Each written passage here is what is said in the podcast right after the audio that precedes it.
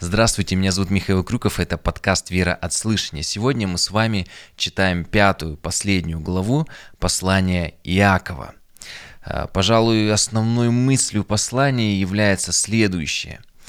Человек всегда живет, как он верит, и верит он так, как живет. Это факт.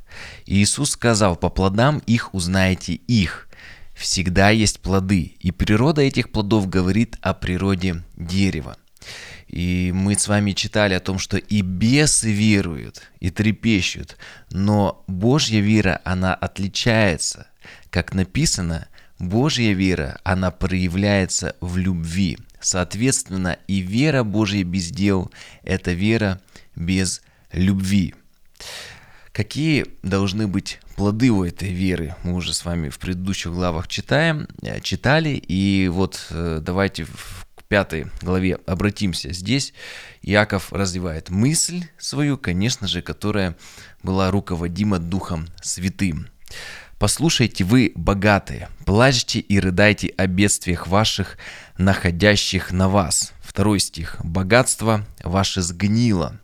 И вот смотрите, еще первый стих, когда мы с вами прочитали, а, то я бы хотел обратить внимание на то, что сегодня, в принципе, наверное, как и всегда, есть такой шаблон. Богатство приносит стабильность, уверенность, благополучие.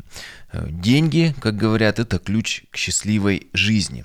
Но Иаков говорит здесь, что с богатством приходят беды. Как так? Не совсем понятно для многих. Э, и вот второй стих развивает мысль, и здесь написано, «Э, «Богатство ваше сгнило, и одежды ваши изъедены молью, золото ваше и серебро заржавело, и ржавчина их будет свидетельством против вас, и съест плоть вашу, то есть оно съест тело ваше, э, как огонь. Вы собрали себе сокровища на последние дни». Э, здесь хочется сделать ремарку, ну золото оно же не ржавеет, потому это и есть драгоценный металл. Может быть просто Иаков э, не знал химического, химических свойств элементов, но через такой парадоксальный как раз таки прием Иаков нам и показывает, что надеяться на богатство нет смысла. Конечно, как инструмент оно может многие проблемы решить, это бесспорно, но дать внутренний мир и гармонию, и счастье, богатство, ну, оно не может. Потому что не в нем источник всего этого. И э, он продолжает в этих как раз э, первых стихах и говорит, что ржавчина будет съедать тело человека, его плоть. И как так выходит? Мы знаем, что по Писанию источником жизни, дыхания, всего и счастья человека является Господь, Творец. Но когда для человека источником жизни и счастья становится богатство, материальное, видимое, э, когда человек потребляет больше, чем может переварить, то богатство как бы начинает ржаветь, э, отравлять своего э, временного хозяина. И эта ржавчина переходит на плоть человека, на его жизнь, душу, на его сердце. И это относится ко внутреннему поиску счастья и гармонию, к духовному поиску.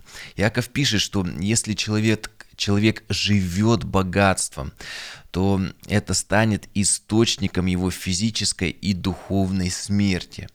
А, а множество материального переизбытка, подчеркну на переизбытка, а, будет как бы вещественным доказательством, что человек в себя обогател, а не в Бога. Кто-то возразит, ну это же он сам заработал, как хочет, так и живет, так и поступает. Но Бог творец, и все принадлежит Ему. И если э, Бог нам что-то доверил на время, и мы пользуемся ресурсами Творца, этими талантами, золото, да, серебром, финансами, э, славой, э, каким-то каким влиянием, то Он потом с нас и спросит, как в притче о талантах, а что мы сделали с той властью, с той властью, славой, влиянием и деньгами, которые Он нам дал на время. А, то, что здесь указано сгнившее, заржавевшее, истлевшее, это, вот знаете, как закопанный талант в землю, это свидетельство пусть даже так скажу, улика против нас. Ведь когда в мире столько зла, столько несчастья, столько нуждающихся, а человек взял себе и закопал столько, что даже не смог это на себя потратить и э, попользоваться, то в этом и заключается грех. Почему в этом грех? Потому что главная заповедь, как мы читали, царский закон, э, это возлюби ближнего как самого себя. Если э, такой человек на секунду представит себя нуждающимся, то он бы э, хотел, чтобы чтобы состоятельный человек, ближний его, э, помог ему. Э, но если он видит, что этот человек, он тратит только на себя, э, то это уже получается нарушением царского закона, в котором весь закон и пророки. И здесь написано еще про последние дни. Э, конкретно, еще раз прочитаю, э, вы собирали себе сокровища на последние дни, и вот это золото и серебро, заржавевшее, будет свидетельством против вас. И здесь говорится про то, что наш мир, конечно же, не вечен, и Иисус Христос в конце времен придет за своей церковью, а этот мир, он сгорит. И вот что будет с материальными излишками, которые человек накопил? Они будут свидетельством против такого человека, потому что таланты их не нужно закапывать, их нужно употреблять. Истинное сокровище по Писанию, по Библии. Это Царствие Божье, ради которого, как в притчах Иисус э, говорил, э, что когда человек находит его, то ради него все отдал, все продал. Понимая это, человек, имеющий большие ресурсы, не будет излишествовать, но стремится делать как можно больше добра, благотворительности и дел милосердия. Как мы уже разбирали с вами, повторюсь, что финансы, материальные блага – это всего лишь ресурс, это всего лишь инструмент, который можно использовать для добра или для зла, или просто копить, чтобы он потом уже заржавел и стал доказательством против Э, закопавшего. Но более правильно сказать, что все-таки истинное богатство, оно не в деньгах и не в материальной вообще сфере, потому что в Евангелии от Матфея 6 главе, в Нагорной проповеди Иисуса Христа, он говорит, наш Господь, не собирайте себе сокровищ на земле, где моль и ржавчина истребляют, и где воры подкапывают и крадут, но собирайте себе сокровища на небе, где ни моль, ни ржавчина э, не истребляют, и где воры не подкапывают и не крадут. Ибо где сокровища ваши, там будет и сердце ваше. Отсюда мы видим с вами интересную картину. Грехом является не только наличие и привязанность к физическому богатству. Человек может его и не иметь, но если его сердце даже неимущего захвачено желанием наживы, обогащения, то даже не имея финансового богатства, сердце такого человека будет все равно поглощено им. Об этом кстати, и Нагорная проповедь, э, что все начинается с мыслей и внутренних э, желаний. Давайте с вами продолжим. Четвертый стих. Вот плата, удержанная вами у работников, пожавших поля ваши, вопиет и вопли жнецов дошли до слуха Господа Саваофа. И вот опять говорится, что богатство само по себе не убивает человека, это всего лишь инструмент. Но этот инструмент является большим соблазном стать жестокосердным, жадным. И здесь говорится не о том, чтобы заниматься благотворительностью, милосердием, э, но о том, что богатство является испытанием и искушением уже в том, что даже человек, э, владеющий им, даже не платит то, что он должен, даже не воздает по справедливости за те услуги, за ту работу, которую а, ему оказали, то, что сделали ему. И кроме этого, что часто у людей есть соблазн не заплатить а, работникам своим или услуги тем компаниям или людям, которые оказывали такому человеку. Но кроме этого, а, мы с вами знаем это множество примеров, что богатство наживает а, финансы приобретают часто через несправедливость, когда, ну, по-современному скажу, людей просто кидают на деньги, когда э, заказывают какую-то работу и потом ее не оплачивают. И здесь апостол, заметьте, он не просто э, говорит, вопли вот этих работников дошли до слуха Господа. Он прибавляет Господа Саваофа, к чему здесь это ветхозаветное имя Бога? А к тому, что оно переводится как Господь воинств. И он как бы устрашает тех людей, которые э, читают это, и нам дает понять, что у бедняков, у простых рабочих, у которых нет влияния, каких-то больших финансовых э, возможностей, э, он говорит, что не думайте, что у них нет никакой защиты у них есть Бог воинств, Бог сил, который может их защитить. Поэтому побойтесь Бога, как бы Он не воздал вам за ваши такие поступки. Пятый стих. Вы роскошествовали на земле и наслаждались, напитали сердца ваши, как бы на день заклания, как бы на день убоя, убийства. И здесь показан образ жертвенного животного. Богачи откармливают себя, как на день, когда э, он сравнивается с жертвенным животным, э, когда его должны заколоть и съесть. И вот это такое вот э, жертвенное животное думает, что все у него хорошо, все его кормят, потому что к нему все хорошо относятся. Но наступает день, когда его убивают. И здесь уже много граней есть, но в том числе Потому что, конечно, богатство есть в том числе, э, приносит и зависть окружающим, и человек, он богатеет, богатеет вроде для себя, многие приносят ему, его работники, какие-то финансы, еще что-то, но в конечном итоге он же может и кто-то просто этого человека может убить и все его, или как-то кинуть его самого, и все его богатство забрать. Поэтому не только к последнему времени относится, это и к нашей жизни, что это э, некоторый и риск добавляет – ну, как же быть э, верующим со всем этим? Во втором Коринфянам 9 э, главе написано «Расточил, раздал нищим, правда его пребывает вовек». И э, нам, мы должны с вами быть совершенными, как наш Небесный Отец. А в чем его совершенство для нас как пример?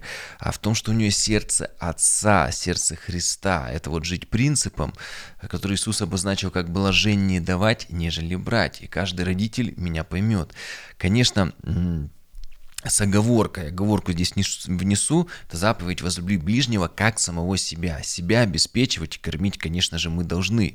И сначала мы должны позаботиться о семье, потому что опять же написано, что кто о домашних своих и родных не заботится, не печется, тот хуже неверного, кто не обеспечивает свою семью. И это, знаете, такой пример, как вот в самолете. А, если случается какая-то авария и выпадают кислородные маски, это всегда в инструктаже перед полетом говорят, то по правилам ты обязан сначала обеспечить кислородом маску на себя одеть, потом уже на ребенка, а потом уже идти по возможности спасать всех остальных. Шестой стих. «А, вы осудили, убили праведника. Он не мог, а, он не противился вам. И э, человек, живущий по Писанию, всегда э, находится, ну, в основном часто так бывает, находится в таком беззащитном положении, конечно, в кавычках, э, потому что это видимо. В материальном, в физическом, в нашем видимом мире он находится в беззащитном положении. Конечно, есть Господь, который его защищает, но для всех он в таком беззащитном положении перед влиятельными и богатыми людьми, потому что человек не идет на компромисс с грехом. Своими поступками он освещает тьму, и этим же светом скрываются какие-то преступления людей и начальства и влиятельных людей. И таких людей часто начинают притеснять. И бывает даже, что убивает. И вот смотрите, пример Иоанна Крестителя.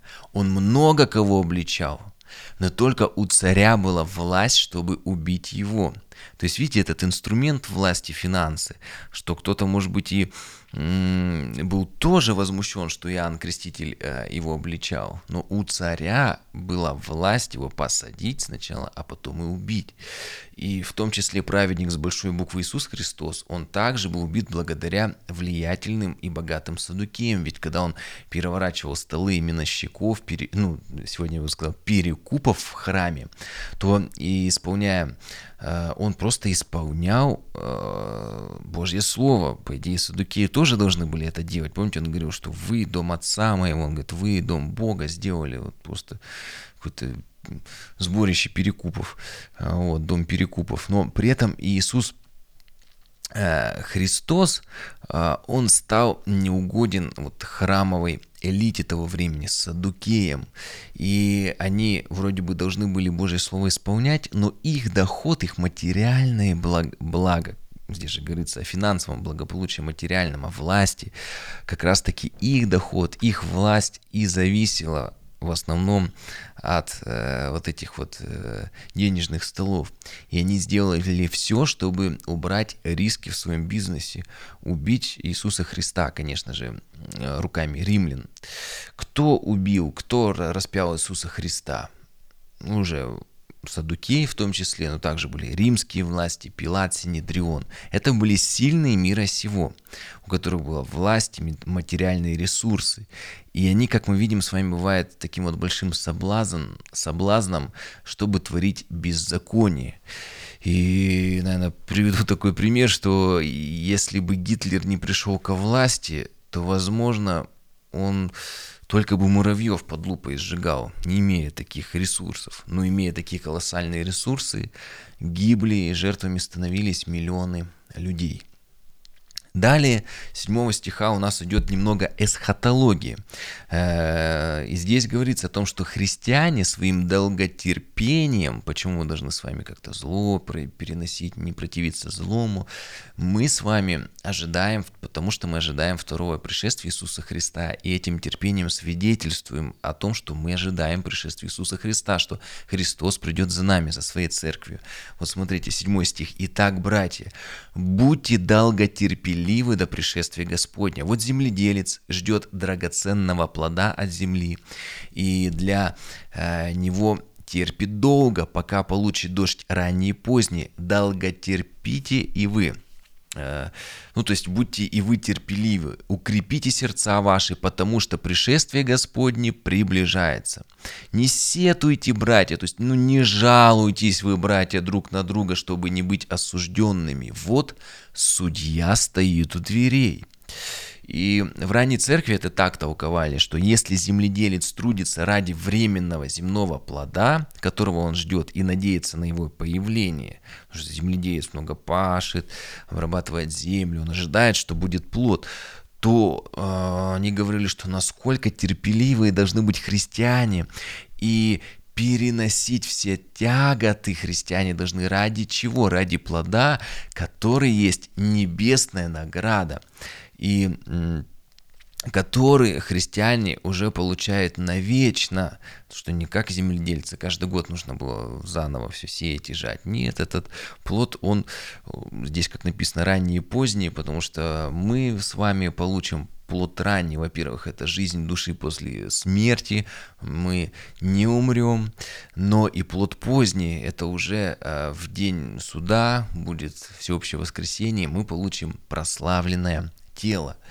И далее, когда говорится, вот судья стоит у дверей, э, здесь как раз и говорится о том, что судья Бог, Он наградит нас за терпение. А почему не нужно противиться злу, почему не нужно на это уделять время? Потому что апостолы шли проповедовали дальше, они э, не боролись, как-то не мстили им. Почему? Да потому что все противники, которые несправедливо к нам относятся, Господь их накажет по заслугам. Поэтому еще еще раз скажу, что суд нужно отдавать Богу. Не нужно мстить за себя, не нужно мстить за близких, потому что Бог совсем разберется. Даже если не в этой жизни, то будет воскресенье и праведных, и воскресенье неправедных всех. И каждый получит по заслугам. Кто-то награду, а кто-то осуждение. И здесь также получается, что терпение важный момент. Это не просто какая-то философская позиция, там, и не нравственная, это не какое-то мировоззрение, но наше долготерпение – это ожидание пришествия Иисуса Христа. И не так важно, когда Иисус Христос придет во второй раз, сегодня или через тысячу лет. У каждого человека свой апокалипсис произойдет в жизнь, потому что, ну, не все доживут до самого этого события. Почему? Да потому что все мы с вами стоим в очереди за смертью, и никто не знает, когда настанет наш период. А, но вот в каком состоянии сердце закончится наш земной путь, насколько мы с вами сохраним веру, чтобы Иисус Христос принял нас в свое царство. И вот это как раз-таки является одной из причин для терпения и преодоления испытаний, потому что мы знаем, что не просто так мы с вами боремся за это, потому что Царствие Божье усилием, борьбой в том числе берется. И Иисус говорил, бодрствуйте и молитесь. И, и в первой главе Иаков говорит, что когда у вас испытания, радуйтесь, то есть будьте в таком состоянии, что не расслабляйтесь, боритесь, э, не нужно тонуть в этих всех трудностях испытаний, боритесь.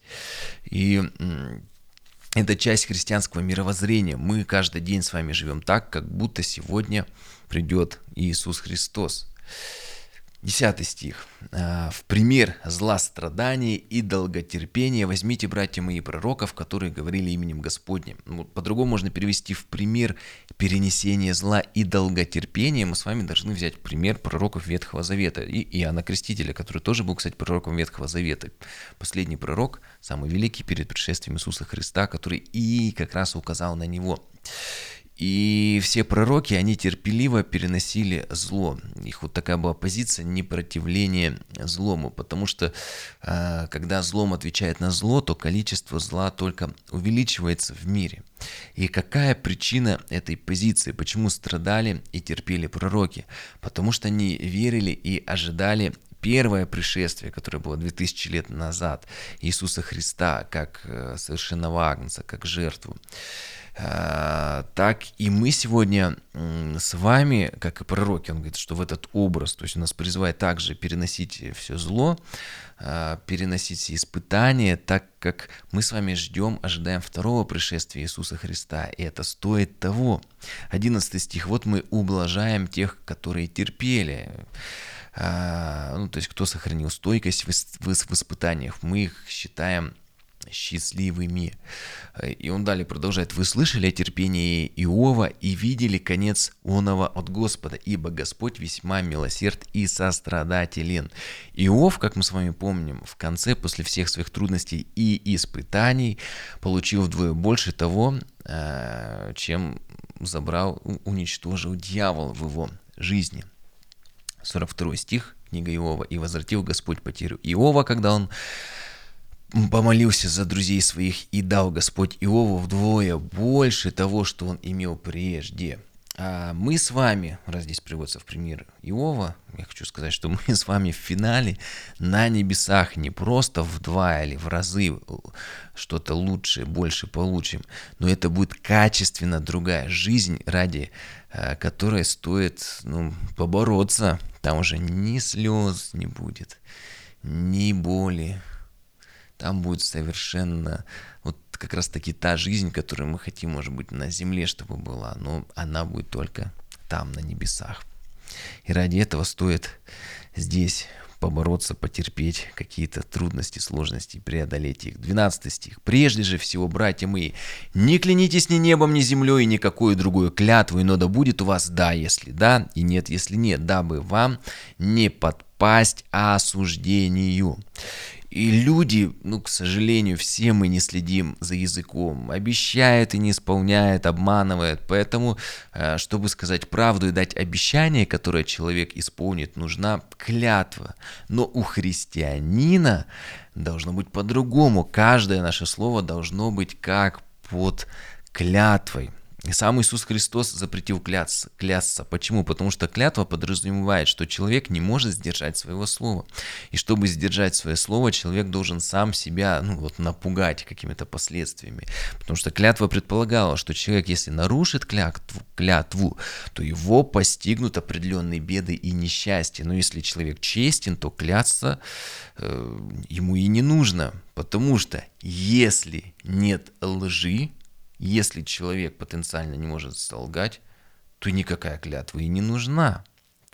И вот далее уже практическое служение в общине. У нас уже с 13 по 15 стихи прочитаем. «Зла страждет ли кто из вас?» То есть, если кто страдает, претерпевает зло или мучается, можно так это слово перевести, если кто из вас страдает, э, пусть молится.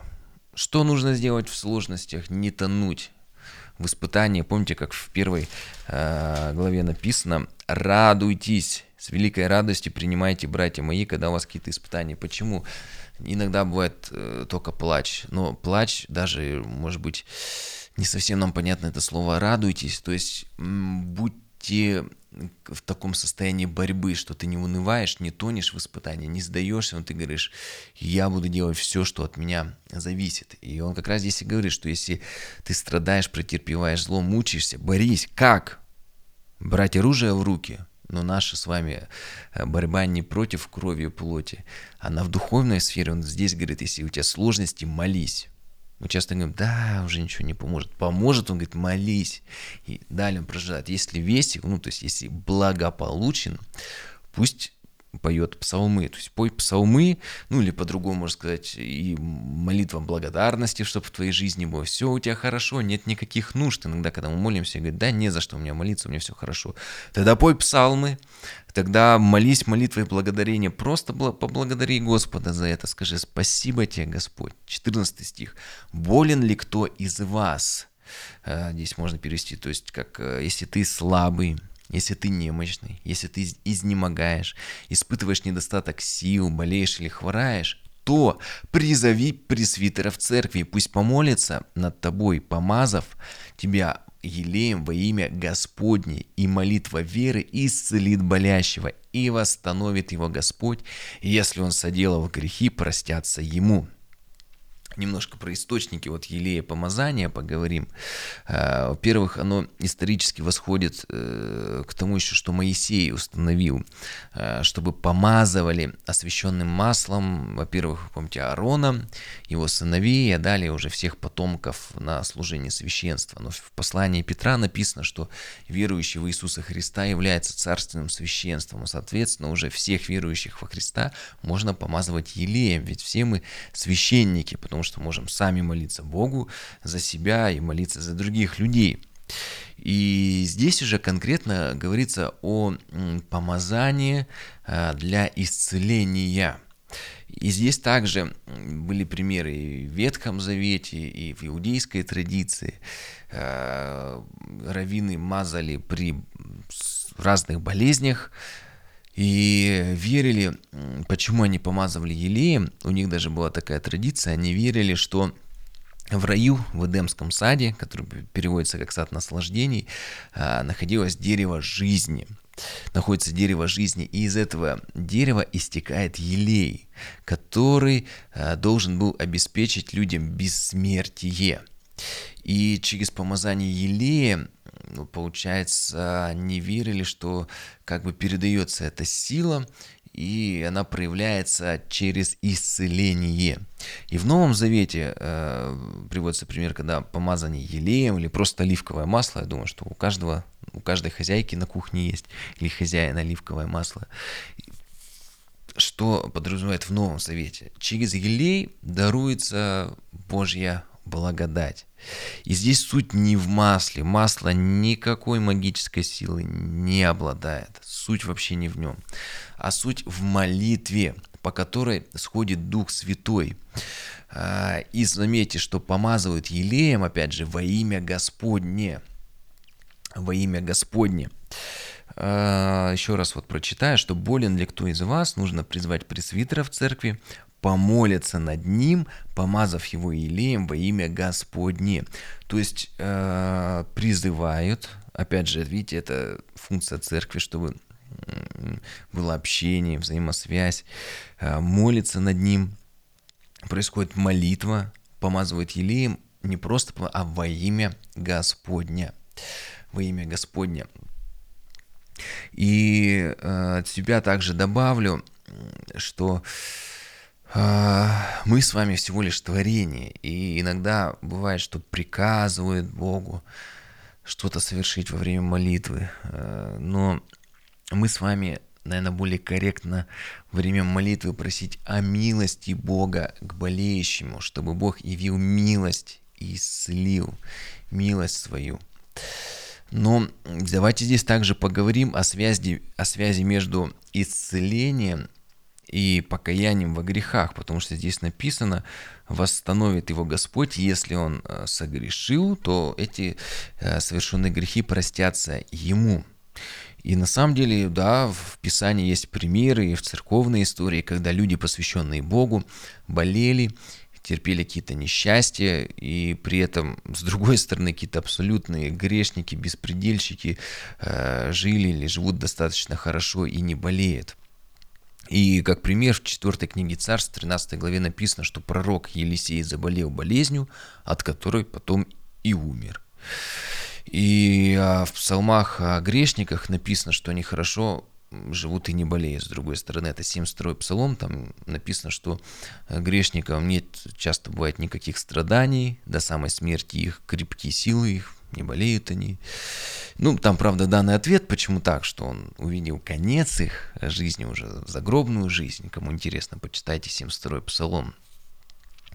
А, и здесь выходит Э, что с одной стороны э, мы не можем с вами сказать, что стопроцентно зависит болезнь какого-то греха, потому что болезнь она происходит от еще грехопадения. Когда Адам с Евой согрешили, а, произошло грехопадение, и как следствие пришло тленность, страстность и смертность. И одно из последствий а, вот этого грехопадения является тем, что все люди тленные, то есть подвержены болезни. Это и металлов касается, ржавеет, это и э, космоса касается, что Солнце, оно постепенно угасает, то есть все тленно и все умирает. К сожалению, это следствие э, грехопадения. Поэтому нет такого, что источник всех болезней – это конкретные грехи человека. Бывает, что просто, ну, так вот выходит. Это следствие грехопадения, что все болеют, и все умирают. Но, с другой стороны, бывают также и конкретные примеры. Мы встречаем в Писании, в церковной истории, что когда а, люди, посвященные Богу, болеют и терпят какие-то несчастья, конкретно из-за каких-то своих грехов. Например, в 38 главе вот у Исаия можем увидеть, что когда Иезекия болел, Бог конкретно его наказал за грехи. Он заболел, должен был умереть. Но после он покаялся, Бог отменил свой приговор и прибавил еще 15 лет жизни. 38 глава, да, у нас это. А, и получается, что искреннее покаяние человека может отменить вот это вот наказание, приговор Бога, и Бог может его исцелить и еще дать долгие годы жизнь. Кто-то может возразить, что это пример Ветхого Завета, в Новом Завете такого не может быть. Но нет, например, в первом послании к Коринфянам, в 11 главе, когда говорится о причастии, Павел говорит, э, что многие из-за конкретно за своих грехов немощны, кто-то болеет, и немало людей умирают. Павел говорит, что из-за грехов люди болеют и умирают. И вот давайте подведем итоги. В этом месте говорится, что проходя болезни и страдания, э, мы с вами не должны ожесточаться, не должны опускать руки, но мы призваны верить, потому что молитва веры исцелит э, того, кто болеет. Мы должны с вами верить и при этом каяться в своих грехах, э, внутренне возрастать и внутренне изменяться. И если ты на самом деле соделал какие-то грехи, покаешься, то простятся тебе. Потому что для прощения грехов нужно покаяние. Главное вот не упорствовать, если какой-то есть нераскаянный грех, нужно обязательно все исповедовать, все грехи, которые есть. А, но при этом, наверное, здесь еще от себя добавлю, что нам нужно сделать все для того, чтобы или мы, или наши ближние исцелились. Поэтому я бы, наверное, здесь советовал действовать по двум э, фронтам, потому что если э, болезнь это как просто так получилось, следствие грехопадения или просто человек, ну как ребенок может снега наесться и у него горло заболит, то нужно э, регулярно молиться за, за него, поститься, мазать елеем, а, звать пресвитеров, старейшин, служителей церкви.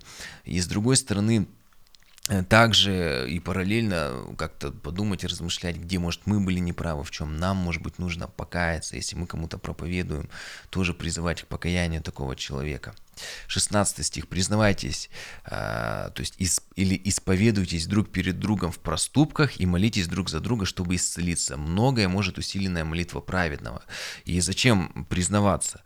А, Дело в том, что церковь это община, и человек, получается, говорит другим, своим братьям и сестрам, что мне нужна помощь.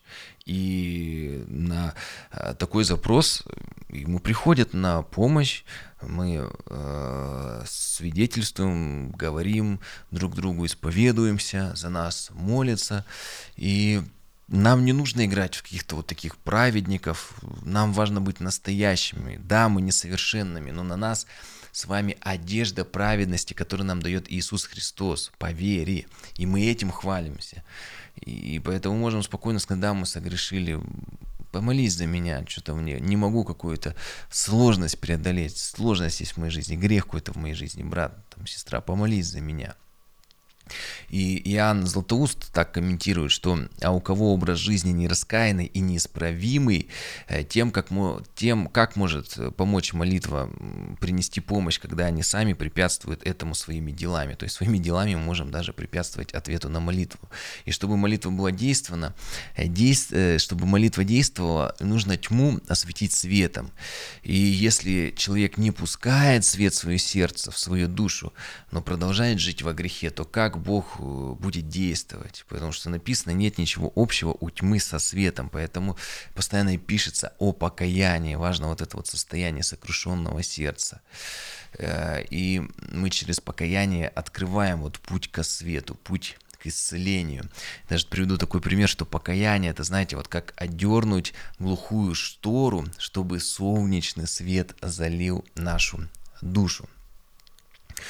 И вот смотрите, уже 17 стих, уже в завершении послания, здесь говорится, что мы, э, почему мы с вами должны молиться и насколько сильна наша молитва.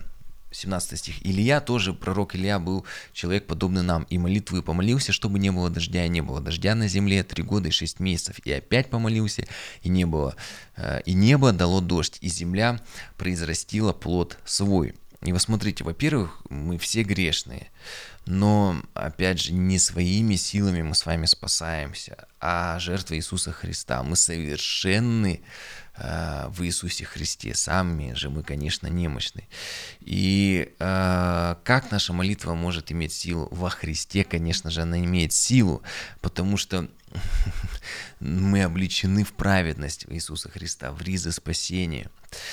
И по вере в Иисуса Христа мы являемся и праведником. И интересный момент, что Илья помолился молитвой один раз, и пришел ответ. Не было дождя, не то, что он много, годы молился, один раз всего лишь.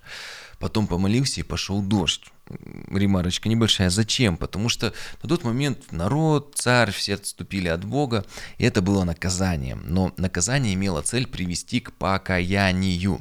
И когда Илья увидел, что благодаря наказанию э, долгим голодом, потому что не было дождя, была засуха, голод, сердце э, голодного народа и царя, который во грехе идолопоклонства находилось, в конечном итоге они обратились к покаянию, то он снова помолился всего лишь один раз и верну земле воду и плоды. Отсюда, э, э, кстати, пример, что наказания и болезни могут посылаться, чтобы подводить человека и даже целые народы к покаянию.